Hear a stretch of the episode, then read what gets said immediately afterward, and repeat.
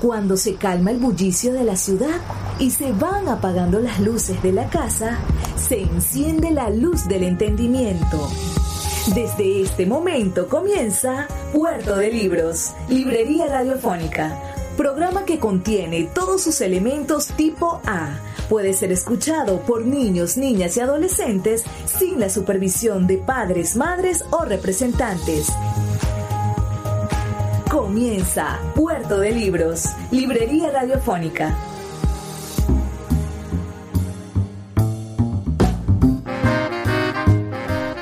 Bienvenidos a Puerto de Libros, Librería Radiofónica, este programa que hacemos con tantísimo cariño de lunes a viernes, de 9 a 10 de la noche por la Red Nacional de Emisoras Radio, Fe y Alegría.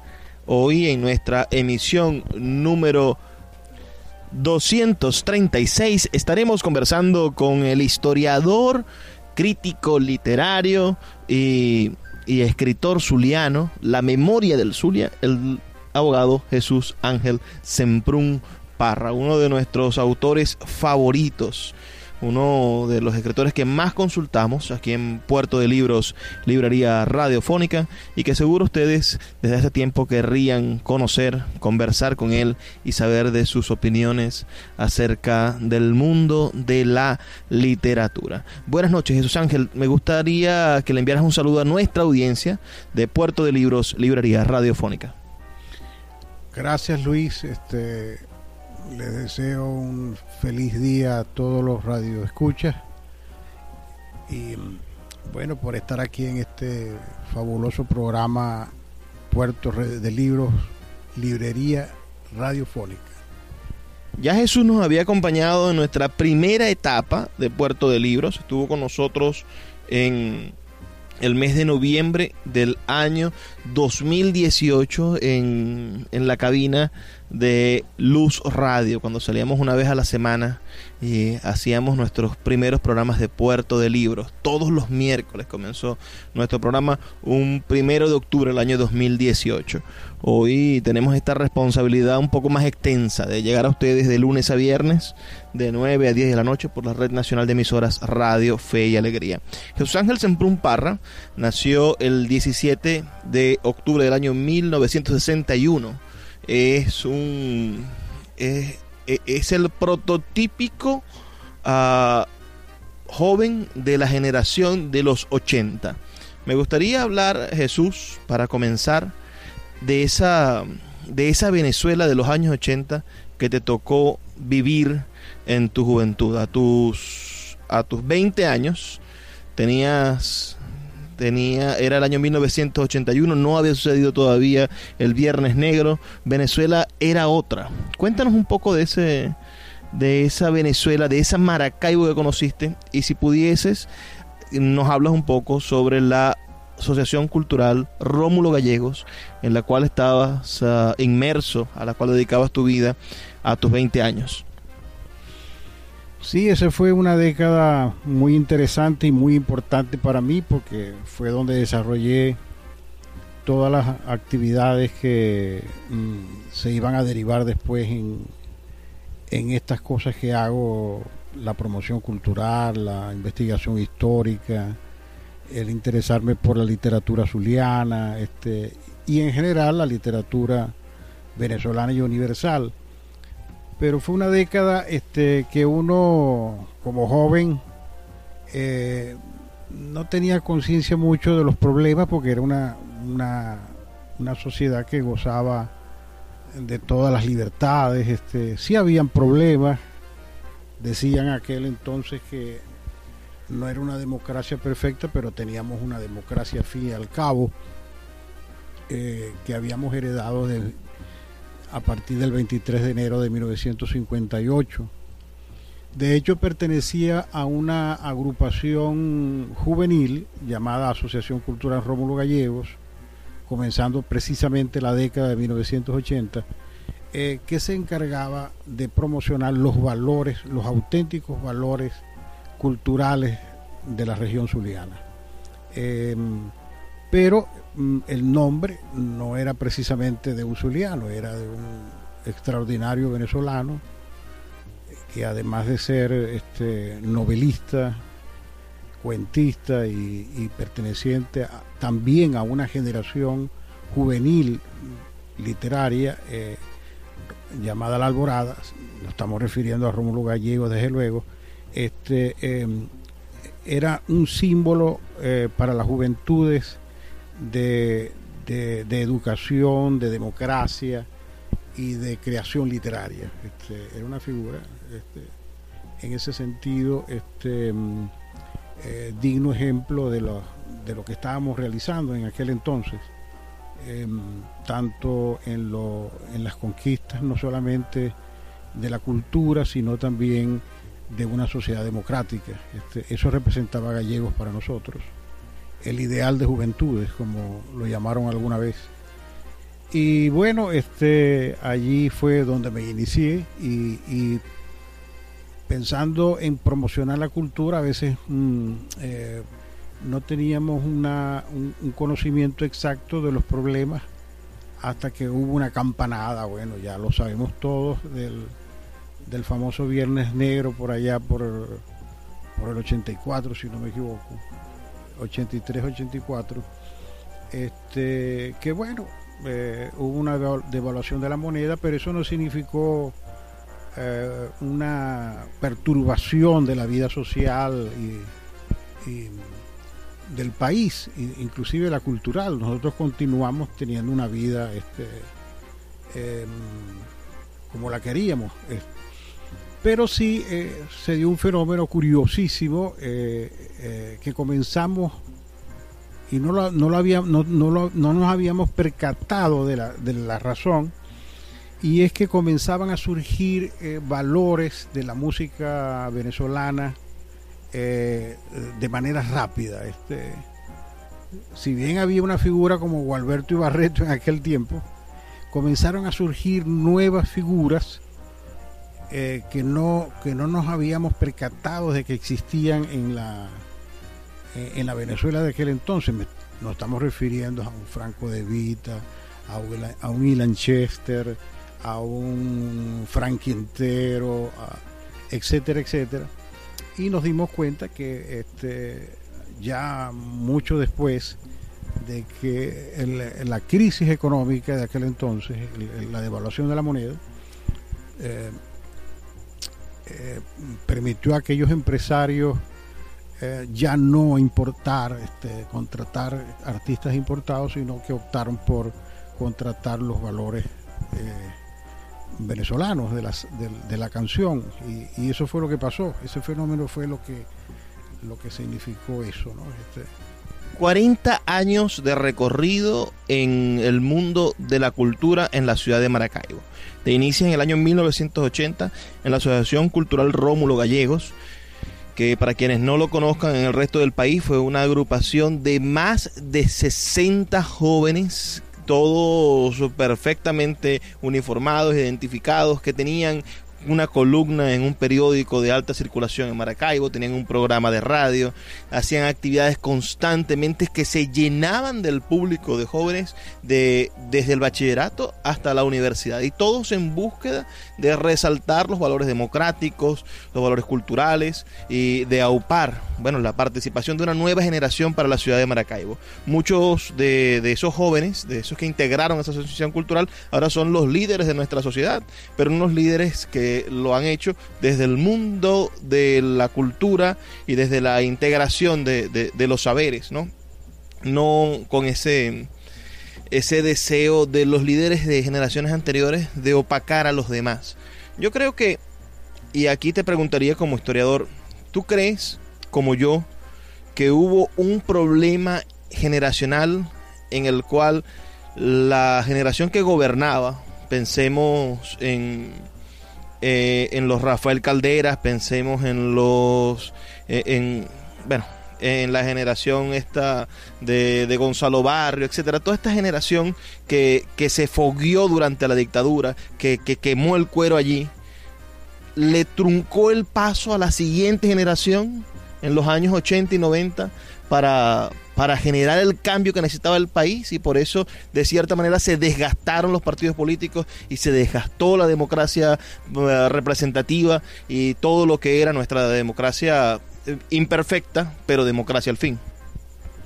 Bueno, eh, ya eso es una realidad de los partidos políticos. no todos los, partidos los partidos políticos tuvieron el mismo proceso ¿no? este, interno. Pero, por ejemplo, nosotros que éramos demócratas, veíamos en los líderes, por ejemplo, específicamente de Acción Democrática, que no eh, eran líderes políticos, o, mejor dicho, al revés, intelectuales, escritores doblados a políticos, a dirigentes políticos nacionales. Entonces eso lo vimos interesante. Eh, otros casos de, otros partidos que no quiero nombrar, este, eh, se convirtieron sus líderes en caudillos y a veces no le abrieron paso a, a, las nuevas generaciones. Eso, eso, eso estaba más que claro eso se podía ver, inclusive las, mm, los, debates en este sentido en los partidos políticos eran, eran internos y públicos a la vez. Eh, lo podíamos observar por el, caso, por ejemplo, de Rafael Caldera, ¿no? Este, donde se habían formado alrededor de él una serie de dirigentes jóvenes, jóvenes que no pasaban pues de, ocupar ciertos cargos Mm, en, el Congreso o, como gobernadores que en aquel tiempo eran eh, elegidos a dedo por el presidente. Eh, y bueno, no, no, pasaron de allí, no tenían oportunidad a escalar más arriba. Eh, me estoy refiriendo al techo que puede llegar un político que es la presidencia de la República. Eso no ocurría. Entonces, mm, pero creo que el problema fundamental que se degeneró pues en, una serie de, problemas que todavía estamos pagando las consecuencias es que los partidos políticos no se renovaron, no formaron los cuadros doctrinarios para las nuevas generaciones eh, y creo que eso fue lo que pasó. Este, eh, acuérdense que la, la, iglesia como institución ha sobrevivido, inclusive a revoluciones, a guerras, a todo, porque vive renovándose, A través de, los concilios, donde pueden ellos este, eh, reformar y, adaptar a los tiempos modernos la, la, doctrina de la iglesia, y por eso es que se ha mantenido.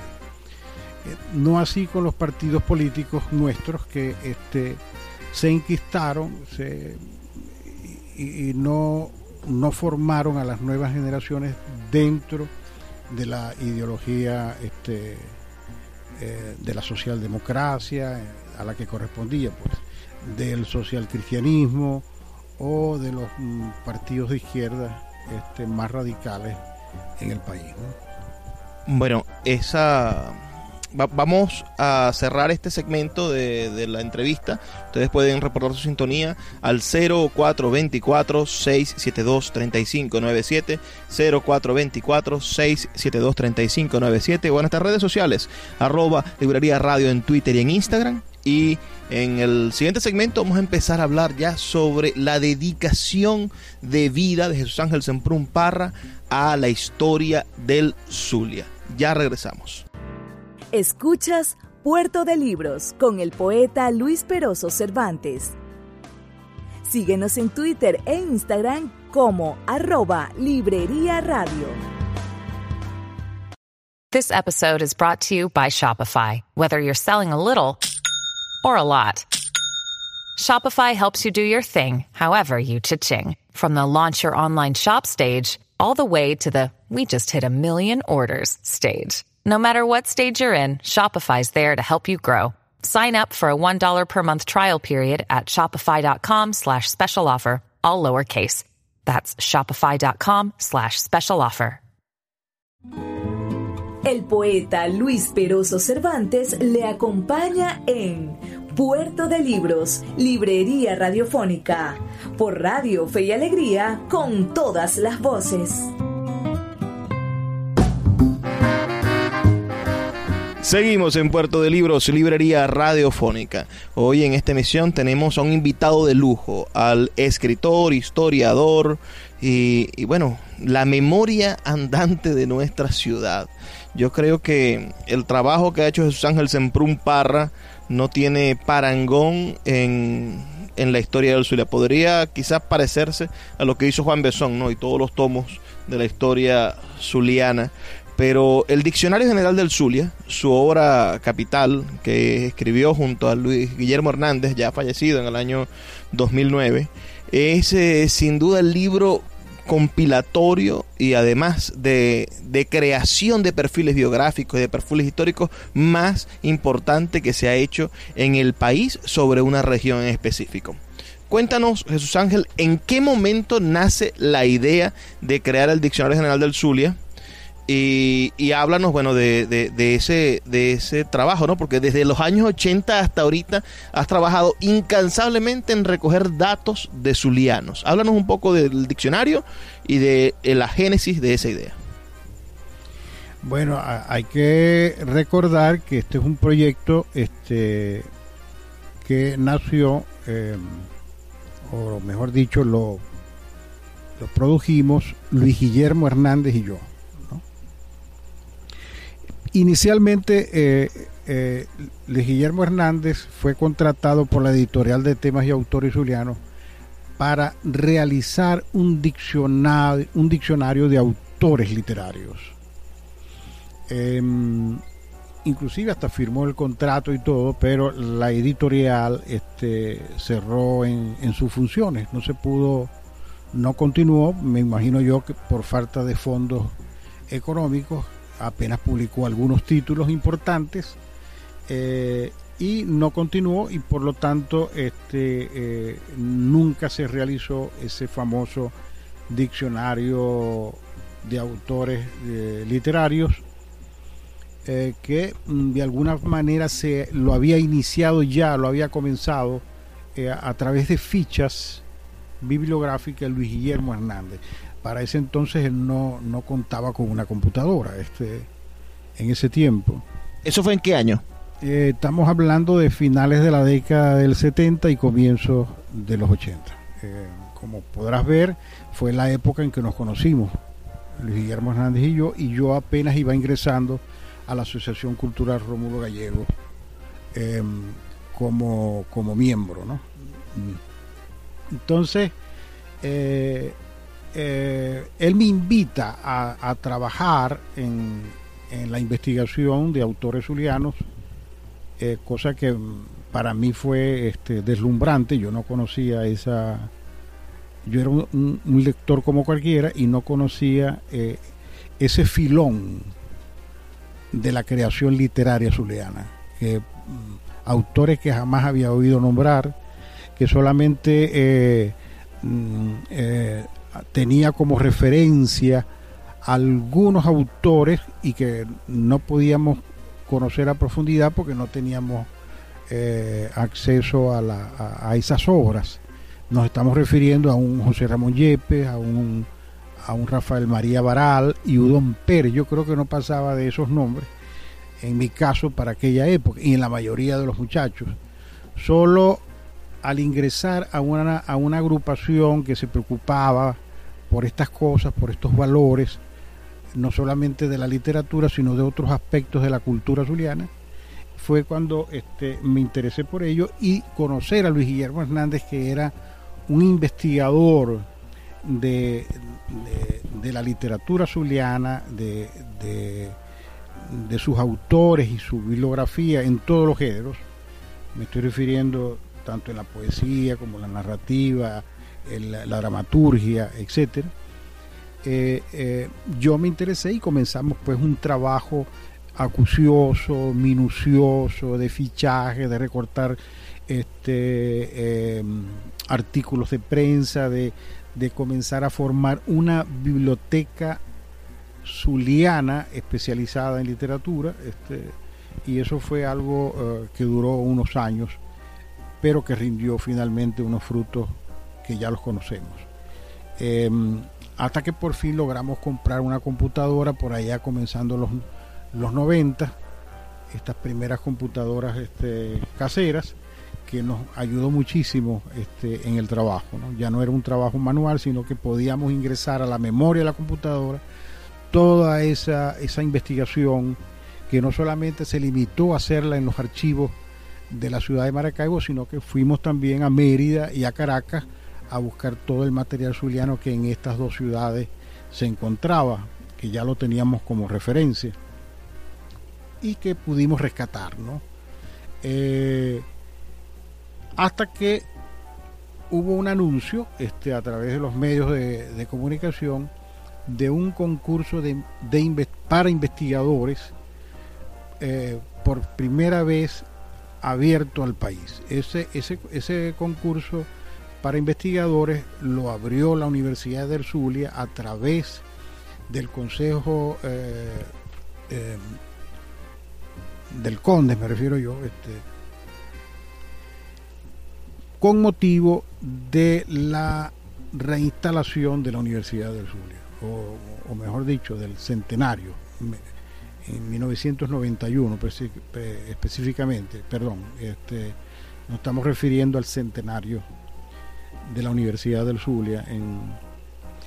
Entonces, este, este concurso nos motivó muchísimo, eh, nos interesamos por informarnos eh, en qué consistía y eh, precisamente era presentar un proyecto sobre algún aspecto de la, de la, de la cultura zuliana o venezolana. Por eso es que era abierto al país. Eh, y bueno, nosotros teníamos como, como trabajo ya iniciado ese famoso diccionario de autores, proyecto de Luis Guillermo Hernández, al cual yo me había unido. Pero por consejo de algunos amigos eh, profesores de la universidad, en este caso Enrique Arenas y otros, eh, nos decían que como proyecto tan limitado a un área específica, que en este caso era la literatura, era demasiado pequeño, era demasiado limitado y nos aconsejaron que si íbamos a, continuar en, ese proyecto lexicográfico, eh, o sea, de elaborar un diccionario de autores, lo extendiéramos a un diccionario histórico, es decir, ampliarlo a un diccionario histórico biográfico.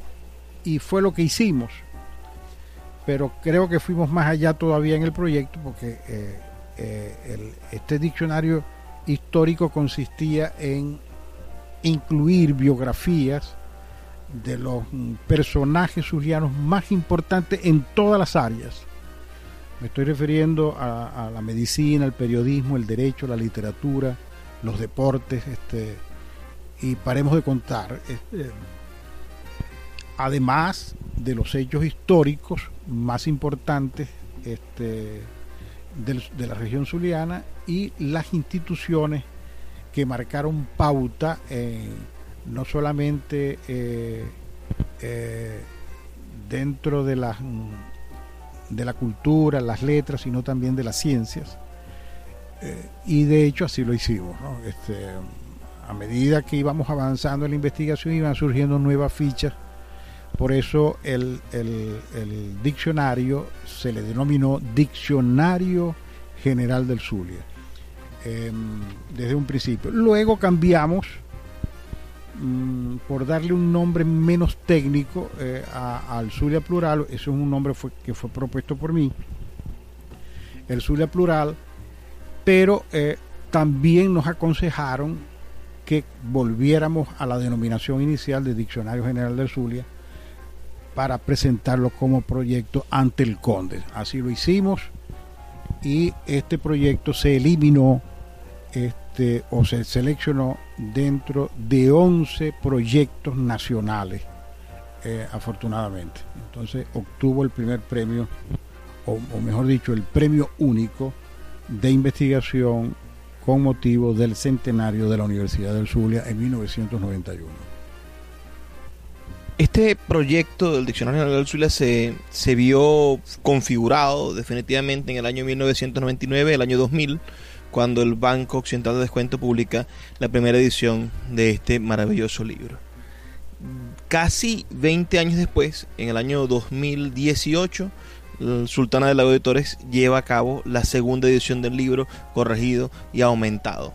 Hoy es nuestro libro más vendido y después es el proyecto más ambicioso que tenemos porque se acerca la tercera edición que corrige muchas cosas más, agrega muchísimas fichas más y se va a convertir en una especie de edición definitiva, Jesús Ángel. Después de eso nos has dicho que vas a, colgar los guantes después de, más, de 20, más de 40 años de investigación. ¿Cómo se acerca? ¿Cómo, cómo, cómo ves eh, ese cierre de la tercera edición del Diccionario General del Zulia que en este momento está preparando. Sí, pero antes debo decir de que cuando surgió la propuesta de publicación, que fue gracias al doctor Julio Portillo, quien presidía en Caracas la Fundación Zuliana para la Cultura, nosotros habíamos introducido una carta para eh, gestionar la publicación del diccionario que ya estaba, mm, digamos, en su fase final hasta donde nosotros habíamos considerado. Porque como ustedes saben, es un proyecto de vida, es un proyecto de nunca acabar, eh, porque de, acabarse eso se, acabaría la cultura zuliana. A medida que vayan surgiendo nuevas figuras, nuevos acontecimientos históricos y nuevas instituciones, desde luego que el diccionario se irá enriqueciendo pero cuando surgió la propuesta de publicaciones que surgió por la Fundación Zuliana para la Cultura, y cabe decir que habíamos introducido la propuesta para, para, edición a diferentes instituciones, este, tanto nacionales como regionales, fue el doctor Julio Portillo quien se interesó, finalmente nos llamó para este, publicar el diccionario. Eh, quien había eh, eh, gestionado ante el Banco Occidental de Descuento. Entonces, le explicamos que el diccionario estaba en fase de terminación, o sea que faltaba algunas cosas y necesitábamos tiempo, de tal manera que este, tuvimos un año para perfeccionar esa publicación y finalmente entregarla al Banco Occidental de Descuento, que sería publicado entonces por la editorial Artes de Caracas. Bueno, vamos a hacer otra breve pausa. Recuerden que pueden reportar su sintonía, enviarnos un mensajito de texto diciéndonos de qué parte del país nos escriben al 0424-672-3597 o en nuestras redes sociales arroba librería radio en Twitter y en Instagram. Vamos a hacer una breve pausa. Ya venimos con más de Puerto de Libros, Librería Radiofónica. Escuchas Puerto de Libros con el poeta Luis Peroso Cervantes. Síguenos en Twitter e Instagram como arroba Librería Radio. El poeta Luis Peroso Cervantes le acompaña en Puerto de Libros, Librería Radiofónica, por Radio Fe y Alegría, con todas las voces. Seguimos en Puerto de Libros, librería radiofónica. Me encuentro al lado de Jesús Ángel Semprún Parra, autor del Diccionario General del Zulia, de la antología Rosas Marianas, que es la primera antología de poesía dedicada a la Virgen de la Chinita, publicada por Sultana del Lago Editores. También es autor de, de una cantidad de libros que rescatan los valores del Zulia. Por ejemplo, la narrativa la narrativa del Zulia, la narrativa corta del Zulia, que es una antología que hizo junto a Guillermo Hernández de todos los cuentos importantes de la literatura zuliana. Narrado. Y el, el libro El Lago de los Poetas, maravillosa antología también, donde se recogen todos los escritores que han cantado al lago de Maracaibo, es en coautoría con Carlos Ildemar Pérez. Pero recientemente, hace apenas unos cinco días, Sultana del Lago de Torres ha publicado el libro más reciente de Jesús Ángel Semprún Parra. Y me refiero a una biografía que yo me atreví a decir en estos días que es la primera biografía real que se le escribe, que se le hace a un poeta zuliano. Se llama Ildefonso Vázquez, un poeta olvidado. esta, esta investigación histórica recoge todos los fragmentos de la vida de un personaje, de un personaje que pareciese que estuviese imborrable en la cultura popular zuliana, pero que cuando vamos a buscarlo no aparece nada. Cuando alguien dice, bueno, pero ¿dónde nació Ildefonso? No se sabe. ¿Dónde, dónde, dónde vivió? ¿Quién era su esposa? ¿Cuántos fueron sus hijos? O, nada. E, es inatrapable, pero eh, pasas por, un, por una calle o vas por la basílica y consigues en, en mármol un poema escrito, firmado por Ildefonso Vázquez. Vas al Hospital Central de Maracaibo, el hospital más antiguo, uno de los más antiguos del país, con más de 400 años, y en una pared en mármol inmortal, otro poema de Ildefonso Vázquez. Hay plazas con su nombre, hay parroquias de la ciudad con su nombre, pero no existe una biografía definitiva hasta el día de hace, hasta hace unos días, hasta, hasta el día de ayer, quería decir. Uh, Ildefonso Vázquez, un poeta olvidado. ¿Cómo nace Jesús Ángel la inquietud de, de escribir este libro? Y, y después, ¿cómo, después cómo, cuál fue el esfuerzo para conseguirlo, para llegarlo? Porque he estado a tu lado en esta en esta lucha tuya y, y, sé que te costó muchísimo trabajo intelectual y esfuerzo concluir y cerrar con broche de oro como está cerrado este libro que describe y que permite que nosotros podamos conocer a este escritor venezolano. Bueno, tú lo has dicho este de alguna forma, pero cabe decir también que eh, elaborar un diccionario general del Zulia implicó pues una investigación muy extensa. Eh, ahí aparecen aproximadamente unos 7000 biografías, por decir algo, eh, así especulando un poco, eh, y eso nos permitió revisar toda una amplia bibliografía zuliana eh, importante, y bueno, tenemos todo eso en los archivos, nos quedó finalmente en la computadora, pero para poder elaborar el diccionario general tuvimos que formar un archivo con más de 8.000 carpetas. Esas, cada una de esas carpetas contenía el nombre de la institución, el personaje o el hecho histórico. Eh, en esa carpeta habían fotografías, recortes de prensa, este, artículos eh, publicados en revistas, eh, capítulos de libros. Todo eso, eso, estaba allí referido a un, a, un, a un mismo personaje, a una misma institución, a un mismo hecho histórico, etcétera. Bueno, tener todo ese material me permitió elaborar, este, digamos que en tiempo récord, una biografía de, Idelfonso Vázquez, pero aún así ahí eh, cuesta mucho eh, eh, tener acceder a los archivos zulianos. Este, lamentablemente nosotros no tenemos poca tradición archivística, muy poco cuidado con la conservación de documentos, de libros, etcétera. Eh, eh, es increíble que en nuestras bibliotecas principales no haya, por ejemplo, la obra completa de Ildefonso Vázquez ni de muchos escritores zulianos. Es muy lamentable, hay que ir a Caracas o en este caso a Mérida por la vinculación que tuvo con Maracaibo en determinado momento a través de escritores, en este caso de Tulio Federer Cordero, que tuvo mucha amistad con escritores zulianos de su época y pudo guardar pues periódicos, revistas y, libros zulianos en el intercambio de los escritores. Eh, hubo un tiempo que en el Zulia tuvimos una biblioteca por iniciativa privada con la biblioteca Barar que fue un verdadero reservorio bibliográfico zuliano. Este, y bueno, esa biblioteca se acabó, este, eh, ese, ese fondo bibliográfico se donó a una institución de la ciudad y finalmente se perdió, lamentablemente por no tener interés en, el, en ese patrimonio bibliográfico zuliano, por no tener bien claro lo que es ese patrimonio, donde a, a veces son ediciones únicas del siglo XIX, o de comienzos del siglo XX eh, que, que, al desaparecer ya no, se ya no se tienen más. Entonces es ahora que algunos pocos tienen esa conciencia y han podido recuperarse algunos de esos patrimonios bibliográficos.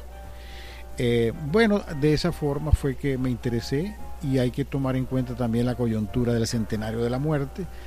El panteón del este año el panteón del estado Zulia me invitó para dictar una conferencia sobre el, el, sobre Ildefonso Vázquez con motivo del centenario de su muerte, eh, que, que, fue el pasado 18 de mayo. Eh, comencé a hacer la conferencia, la terminé y llegó el 18 de mayo, no pudimos este, pronunciarla públicamente por razones de, de la cuarentena, de la, de la pandemia del COVID-19 y eh, me dediqué entonces a ampliarla y convertirla en, en, una biografía que es el resultado que tenemos hoy en día una biografía eh, bastante amplia de lo que pudimos conseguir. Traté de, mm, de, indagar todo lo que se había escrito a nivel bibliográfico y documental. Eh, y otra cosa interesante, que los pocos poemas que pudimos este, eh, leer de, del poeta Ildefonso Vázquez, algunos de ellos nos proporcionó mucho uh, dato biográfico del poeta. A veces sin ninguna intención autobiográfica, pero sí describiendo algunas situaciones de la vida del poeta que nos permitió pues este armar el perfil ese perfil biográfico del poeta que dio como resultado este libro. Tenemos capítulos interesantísimos en este libro que hoy nos presenta Jesús Ángel Semprún Parra me refiero yo a, a la juventud del poeta, por ejemplo, y el problema que había con el centralismo, la Universidad del Zulia cerrada, tener que salir de Maracaibo para obtener, para presentar exámenes y obtener el título después de haber hecho los estudios en Maracaibo, una, una cosa innecesaria. Y también hay un capítulo interesantísimo que son lo, una diatriba que existió entre el poeta Udón Pérez y el poeta Ildefonso Vázquez y también se narra, por ejemplo, un, capítulo que fue muy, muy cómico en la prensa, en la prensa zuliana, que fue en el momento en el que decían que un poema del poeta Ildefonso Vázquez le pertenecía al Papa. Y, esto ocasionó un, un revuelo en la prensa. Toda esta historia está perfectamente narrada en torno a, la vida de Alfonso Vázquez y de principio a fin podemos observar el retrato de un poeta. Pero ¿por qué cree Jesús que este poeta que está en todos lados en la ciudad de Maracaibo, que, es citado por todos lados, que en las gaitas sale, lo, citan los gaiteros, hasta los, hasta los políticos de vez en cuando hablan de, de, Vázquez, Yepes y Baral. Ah, ¿Por qué crees que este poeta cae en el olvido? No sé, eh, eh, con Vázquez sucede como muchos, como con otros poetas zulianos em, que vienen a convertirse en ilustres desconocidos. Eh, lo conocemos de nombre. Hay una calle que, como tú lo has dicho, una calle que lleva su nombre, una parroquia, una plaza, igual que Baral, ¿no? Baral lo tenemos en la Plaza Baral, lo tenemos en un teatro, en una universidad, una avenida pero ¿cuánto sabemos de Baral? Preguntaría yo, ¿no? ¿Quiénes han leído una biografía completa de Baral o un poema de Baral o, algún cuento suyo o alguna crónica de costumbre o los, o los diccionarios matrices y de que elaboró este eh, Baral? ¿Quiénes lo han leído? ¿Quién tiene acceso a eso? Entonces, este eh, a, lo que el, caso de Yepes, Baral y Vázquez, que lo, lo escuchamos nosotros los, los de esta ciudad de Maracaibo, en las gaitas, en las contradanzas, en la,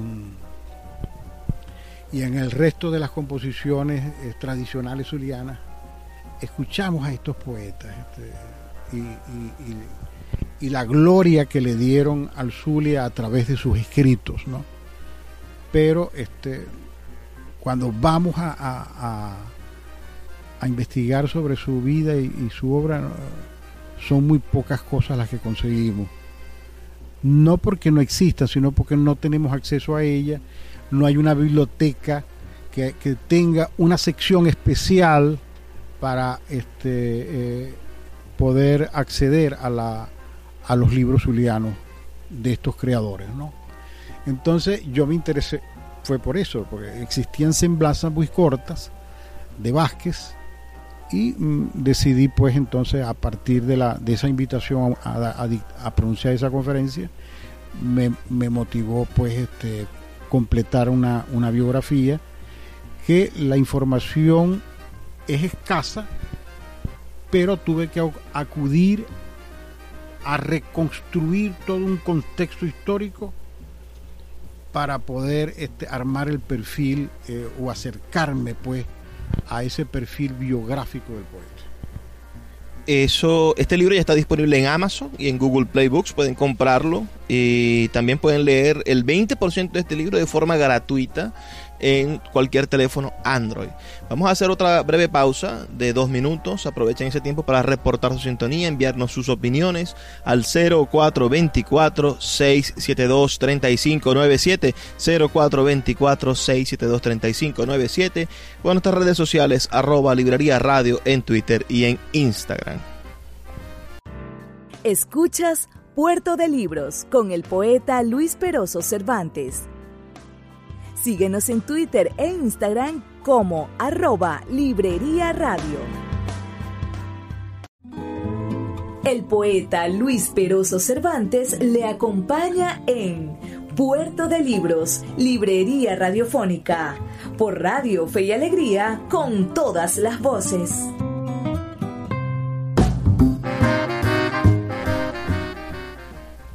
Seguimos en Puerto de Libros, Librería Radiofónica. Me encuentro con Jesús Ángel Semprún Parra, expresidente de la Academia de Historia del Estado Zulia, miembro fundador de Fundamic, la Fundación Agustín Millares Carlos, que se convirtió en un acervo del patrimonio bibliográfico y del rescate de, de muchísimas cosas de, de, nuestro Zulia, ¿no? También fue directivo de la Asociación de Escritores del Estado Zulia y ha participado en diferentes organizaciones del desarrollo del pensamiento literario, académico, histórico del Estado. Durante más de 25 años fue funcionario público dirigiendo, fundando y dirigiendo el Departamento de Literatura de la Secretaría de Cultura del Estado. Jesús ha visto como ninguna otra persona desde su extrema juventud hasta la actualidad, que tampoco digamos que, ha pasado mucho tiempo, Jesús ha visto cambiar la cultura del país. Ha visto documentos que estaban a la mano en la biblioteca municipal, allí en, en, la avenida uh, Doctor Portillo, con eh, diagonal a la plaza de la República, un espacio céntrico de Maracaibo, y que desaparecieron completamente. Ha visto libros y revistas en la biblioteca Baral, que me comentaba hace un momento, y ahora no se consiguen por ningún lado porque fueron exterminados. Y asimismo ha visto fallecer, desvanecerse bibliotecas, documentos importantes para el rescate de nuestra memoria y, y libros que posiblemente estén perdidos ya, a pesar de que salieron 600, 700 mil copias, pero que el tiempo fue haciendo mella y el desinterés del, de, de, de, de, los gobernantes, el desinterés de los encargados de patrimonio, el desinterés de las autoridades municipales, el desinterés de las autoridades regionales y nacionales, ha hecho que buena parte de la memoria del patrimonio bibliográfico se desaparezca. Jesús es una de las pocas voces autorizadas, conocedoras de ese de ese terrible flagelo a el patrimonio bibliográfico del país y específicamente del Zulia. Jesús, cuéntanos, primero explícanos qué es el patrimonio bibliográfico o, danos una idea de, de, lo importante que es un, libro, por qué es patrimonio y después háblanos bueno, de, de las pérdidas y de cómo solucionar, cuáles serían las medidas que podría tomar un gobierno y las medidas que podría tomar un individuo para salvaguardar el patrimonio bibliográfico de una sociedad. el patrimonio bibliográfico de un pueblo, de una región, de una ciudad, son sus primeras publicaciones. Que algunos este, de nuestros viejos intelectuales inapropiadamente llamaba incunables, porque se supone que incunables son los publicados por la imprenta de Gutenberg hasta cierta época, hasta el siglo XVI, por allí, 15, 16. Esos son los incunables.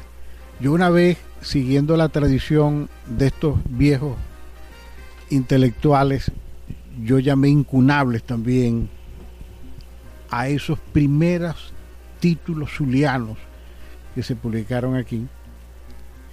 Em, y Miguel Ángel Campos, un gran intelectual y amigo, me señaló que eso no era apropiado decirlo así. Yo estaba consciente de eso, pero escuché una vez al doctor Ángel Emiro Gobea decir que eh, hay que eh, agregarle una nueva sección a esa palabra. Deben llamarse incunables también a los primeros libros de cada pueblo, no importa la época. Eh, y, y, tiene sentido.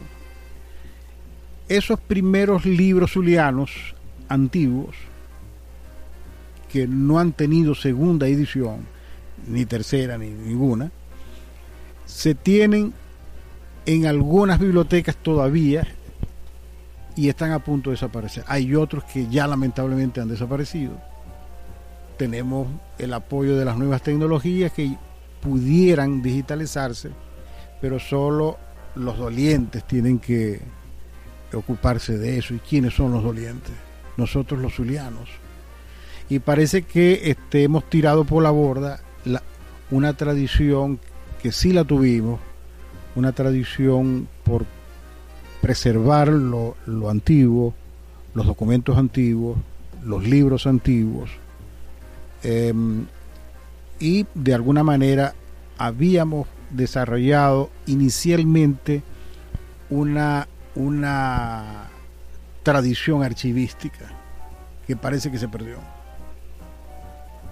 Como tú lo dijiste, vi desaparecer bibliotecas completas, hemerotecas completas, muy lamentables, de periódicos que revisamos casi completos como La Tira, El Cronista, El, Fonógrafo, este, y otros tantos periódicos, La Mariposa, La Guitarra, este, La Pluma y otros periódicos que revisamos Luis Guillermo Hernández y yo, este, para extraer de ellos pues toda este, la producción literaria zuliana, porque nuestro propósito era de alguna forma sistematizar la literatura zuliana.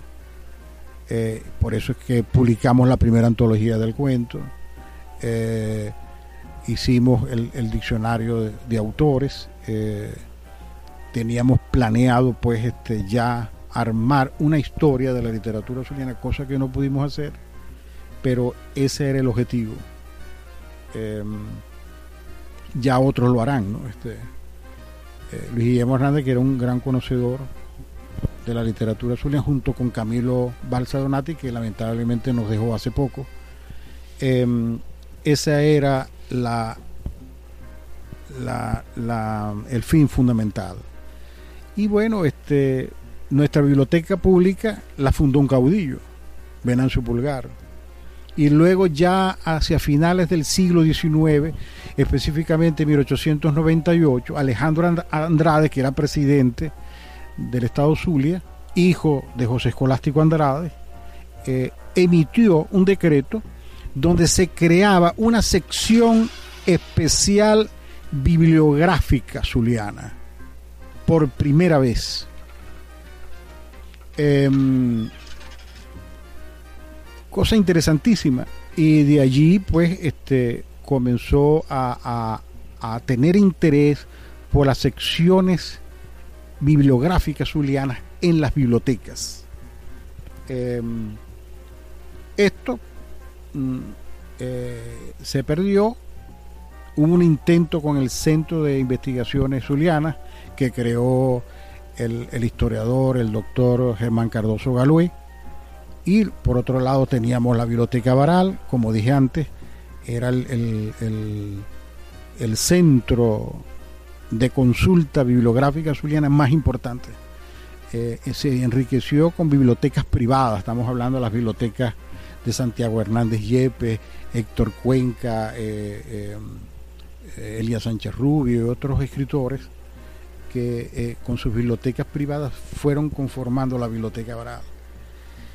Y modernamente, bueno, eso se ha perdido. Este, hoy en día consideran libros viejos que pueden dañar los nuevos. Entonces no existe una conciencia del libro como patrimonio bibliográfico, eh, que ahora lo reconoce nuestra ley, este, eh, nuestra ley de, patrimonio nacional, que, ha extendido pues la clasificación no solamente de monumentos, de plazas, eh, de inmuebles y de, y de, y de obras de arte, sino que se ha extendido también a los documentos y a los libros. Eso es muy importante. Eh, y bueno, esa es la, la, la, situación actual. Este, eh, nos preocupa mucho, nos duele mucho, porque para la reconstrucción de la cultura azuliana y de su memoria necesitamos los documentos, los libros y todo ese testimonio de lo que hicieron los zulianos de otros tiempos, este, para armar el piso necesario donde afincarnos con una identidad de zuliano reforzada, clara y que nos permita defender este, sin titubear este, los intereses del Zulia.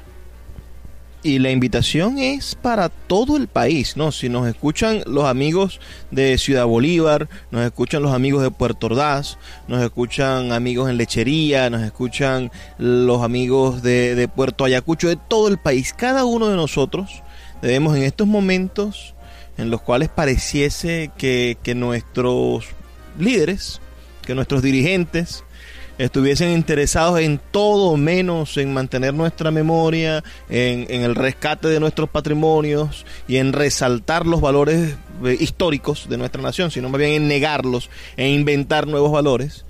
Bueno, nosotros debemos hacer acopio como, como pueblo de ese tipo de información. la última defensa la última frontera, la barrera definitiva entre el oprobio, la ignorancia, entre un sistema educativo ineficiente donde nuestros hermanos, primos, nuestros hijos reciben una educación histórica nula o, por lo menos superficial comparada con el, con el trabajo y la conciencia de país que teníamos nosotros cuando estudiamos el bachillerato y etcétera, tiene como última frontera ante ese oprobio estamos nosotros como ciudadanos está la familia, están las amistades y está la capacidad que tengamos para organizarnos, para defender el patrimonio de cada una de nuestras ciudades en el país. En el Zulia, hombres como Jesús Ángel Semprumparra, como el doctor Julio Portillo fue mayor, ah, como cada uno de los miembros de la Academia de Historia del Estado Zulia, ponen su granito de arena. Ya estamos por terminar este programa, Jesús, pero me gustaría brevemente que le dieras una invitación a la juventud que nos escucha en toda Venezuela para que preguntarles si, si ha valido la pena dedicar toda tu vida, preguntarte si ha valido la pena dedicar toda tu vida a este estudio de la historia regional y de los valores de la ciudad y que, nos, que le invites a los jóvenes en, este, en un minuto a, a continuar con esa labor también. Hay una cosa que permite tener una percepción de que sí hay un interés por las cosas del Zulia y por la historia. Eh, y es a través de las redes sociales. Y mm, la mayoría de los que se encuentran este, eh, interactuando en las redes sociales son jóvenes y, vemos que hay una preocupación por las fotografías antiguas de Maracaibo, cómo era su fisionomía en, en finales del siglo XIX y comienzos del XX algunos se asombran, la ciudad tuvo tranvías y hubo una red de tranvías en toda la ciudad y eso le llama la atención a la gente. Eh, las viejas casas, eh, eh, el hecho de que fue la ciudad pionera en muchas cosas, ¿no? Este, en la electricidad, en, la, en, el teléfono, en, en tantas cosas, eso le llama la atención. De tal manera que lo que debemos conocer es la historia del Zulia, que es la verdadera identidad regional. Y eso es lo que debe abocarse las nuevas generaciones. Muchísimas gracias Jesús Ángel por tus palabras y bueno, la invitación es a que esto se replique en cada parte del país. Envíanos tus comentarios al 0424-672-3597 y a nuestras redes sociales Librería Radio en Twitter y en Instagram. Me toca despedirme, pero no sin antes hacerles la invitación de todos los días. Por favor, sean felices, lean poesía.